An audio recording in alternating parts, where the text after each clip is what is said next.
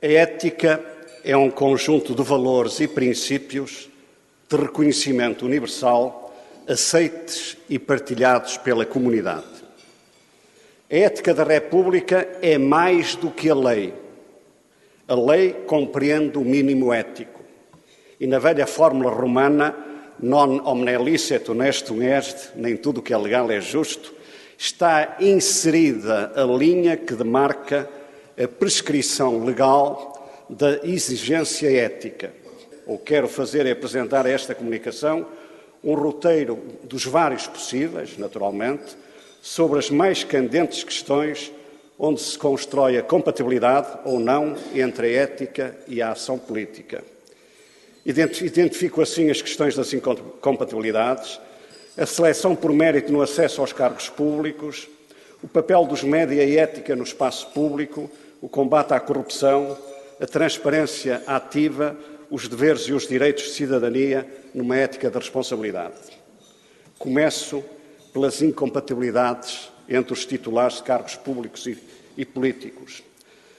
É exigível, em nome da ética republicana, desde logo, um quadro legal de incompatibilidades, impedimentos e registros de interesses, de modo a estabelecer-se uma precisa aplicação do princípio da separação e exercício de funções dos titulares de cargos públicos e altos cargos políticos.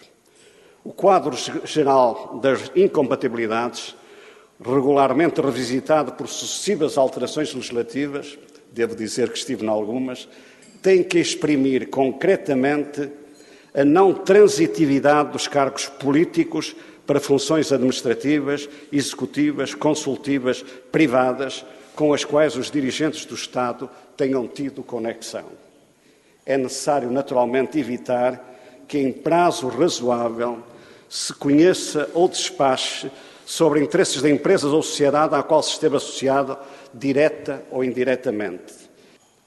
Outra questão que quero colocar é a questão do direito ao lugar na República. A República, expressa na tríade de direito, democracia e defesa dos direitos humanos, é tendencialmente uma meritocracia onde os lugares públicos devem ser ocupados de acordo com regras de competência abertas e livres.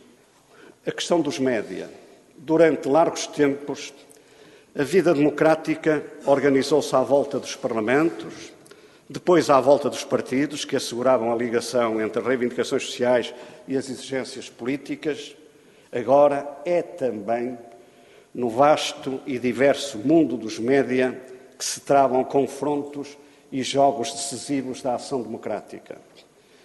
Na evolução científica e tecnológica que marca o nosso futuro, é necessário defender os média independentes e as redes sociais enquanto plataformas de informação e não enquanto plataformas de agressão, até individual, às vezes a roçar a ação criminosa. A tentação da usurpação do espaço público para a promoção e criação dos seus produtos e até dos seus protagonistas políticos é entre nós uma realidade marcante e singular e única na Europa. A ocupação cotidiana do comentarismo jornalístico, sobretudo na televisão, pública ou privada, por políticos ou representantes partidários, no ativo ou em trânsito, constitui uma captura paralela do espaço público, onde definha a afirmação da sociedade civil. As empresas de comunicação social, de modo direto ou mediado, sobretudo televisivas, passaram a escolher os seus políticos, que, por sua vez, assentes nessa escolha iniciática, se propuseram muitas vezes ao sufrágio universal, no geral, com êxito induzido. Tratarei agora na questão do combate à corrupção. O combate à corrupção é um combate político decisivo. A corrupção corrompe a democracia. Os fenómenos da corrupção estão estudados. Alimentam-se da opacidade, da clandestinidade das decisões, da não visibilidade dos atos públicos, da intercomunicação viciosa entre agentes públicos e pessoas privadas e da indeterminação das soluções legais. A corrupção germina e progride com as desigualdades sociais, com a subversão das regras da concorrência leal, com a impunidade. Não é por acaso que o fenómeno encoberto e subterrâneo da corrupção, frequentemente articulado com outras atividades ilícitas, aparece muitas vezes em áreas tão díspares como loteamentos urbanos, aceitação de dádivas ou presentes a funcionários públicos ou equiparados, uso indevido de legislação sobre as sociedades de gestão e investimento imobiliário, concessão de benefícios e fraudes fiscais, falta de transparência em concursos públicos e sistemas de adjudicação e fiscalização das obras públicas, ocultação e obstrução da justiça e ainda, e ainda, nas teias burocráticas dos grandes e pequenos poderes administrativos, muitas vezes agindo sem qualquer escrúpulo. Combater a corrupção é, assim, uma questão de prevenção, uma questão legislativa e também uma questão repressiva e pode estimular-se ou anular-se se se ficar pela mera comunicação política. O combate à corrupção é uma questão de justiça social, com uma dimensão cultural que não pode ser ignorada. A primeira condição desse combate eficaz reside na vontade política. A corrupção é um problema político e não moral. A corrupção corrói a democracia, como disse. Por sua vez, e num plano já transnacional, a volatilidade e a mobilidade dos fluxos financeiros exigem regras de transparência equitativas em matéria financeira e fiscal a nível internacional. A fraude maciça de particulares e de empresas, por intermédio dos paraísos fiscais e dos centros offshores, traduzem-se numa carga fiscal suplementar para os cidadãos que pagam as suas obrigações, traduzem-se na pressão das finanças públicas e na redução das despesas públicas nos setores sociais essenciais e nos investimentos em infraestruturas.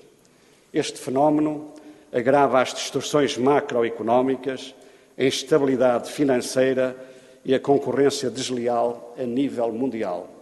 A Europa deve dar o exemplo estar ativamente à frente da luta contra a economia subterrânea, não só no seu território, mas também junto dos seus parceiros comerciais a nível nacional. O que é que é preciso fazer para que vivamos de forma justa? A interdependência entre os direitos humanos e os deveres para com a sociedade exigem que a comunidade não só se comprometa a garantir as condições de desenvolvimento da personalidade de todos os seus membros, mas que cada um deles se obriga ao respeito pela liberdade dos outros e também às exigências justas e razoáveis da comunidade. Entre estas, avultam as de trabalhar, pagar impostos e defender a pátria e, cada vez mais, defender um desenvolvimento socialmente justo e ecologicamente sustentável à escala planetária. Estes são alguns dos desafios que, em minha opinião, se colocam à relação entre a ética e a política, na convicção sempre essencial de que a ética não se proclama, pratica-se. Temos espaço agora para questões. Eu aproveito para cumprimentar o Dr. Alberto Martins, e não resisti a colocar-lhe uma questão que é como é que nós podemos compatibilizar as questões éticas com os discursos populistas? Agradeço muito. Os populismos assentam num discurso simples, num discurso de confronto entre as elites e o povo, entre o poder político e o povo, invocando naturalmente a vontade popular. Os ventos do populismo a nível mundial foram o saco dos ventos do populismo foram abertos pelo Trump. Não é por acaso, eu citei o caso do Trump, que a zona de Detroit, a zona da maior expansão industrial, até da indústria automóvel dos Estados Unidos, foi uma zona onde o Trump ganhou de forma significativa num discurso populista que anteriormente era uma zona de domínio político e partidário democrata. E, portanto, a defesa da democracia é ser fiel aos seus grandes valores. O populismo não se combate com o dito populismo de esquerda. O populismo combate-se com mais democracia, mais justiça social, mais aproximação aos cidadãos. Eh, eu perguntaria o seguinte: eh, e em Portugal? De alguma maneira há ou não uma urgência específica, nacional, independentemente do enquadramento, de trazer os valores da ética e a prática da ética ao primeiro plano da ação política? Em Portugal. Há problemas, nós não estamos no top das classificações internacionais da transparência e do rigor ético, estamos aí num num, uns lugares medianos, mas significa, mas significa que há um caminho a percorrer, sobretudo nas instituições que nós próprios criamos, como a Greco, do, do Conselho da Europa, que tem feito alusões regulares ao funcionamento do, da nossa democracia. Uh, minha pergunta é esta: num país tão pequeno como o nosso, em que temos um problema grave de endogamia, em vários planos, na cultura, na política, no jornalismo, gostava de perguntar se não acha que isso é uma especificidade nossa, até pela nossa dimensão de país pequeno com pouca população, se a endogamia não é, no caso português, eh, um desafio primordial no combate pela ética nos mais diversos domínios. Eu tive logo a tentação de lhe responder: endogamia pós-pobres não existe. Portanto, a endogamia só existe em certos estratos. Se as escolhas forem por mérito, se as escolhas forem por concursos públicos, imparciais e isentos, se o provimento na, na alta administração pública, seja ela qual for, na administração pública tucur, nas universidades, no exército, nas, nas empresas, no, nas instituições de saúde, forem por mérito e houver um controle e um provimento rigoroso, essa endogamia tende a esbater-se. Em Portugal, nós não temos uma regulação rigorosa, no sentido de ser uma regulação independente, consistente, com meios, com autoridade. E isso é, desde logo, uma questão decisiva.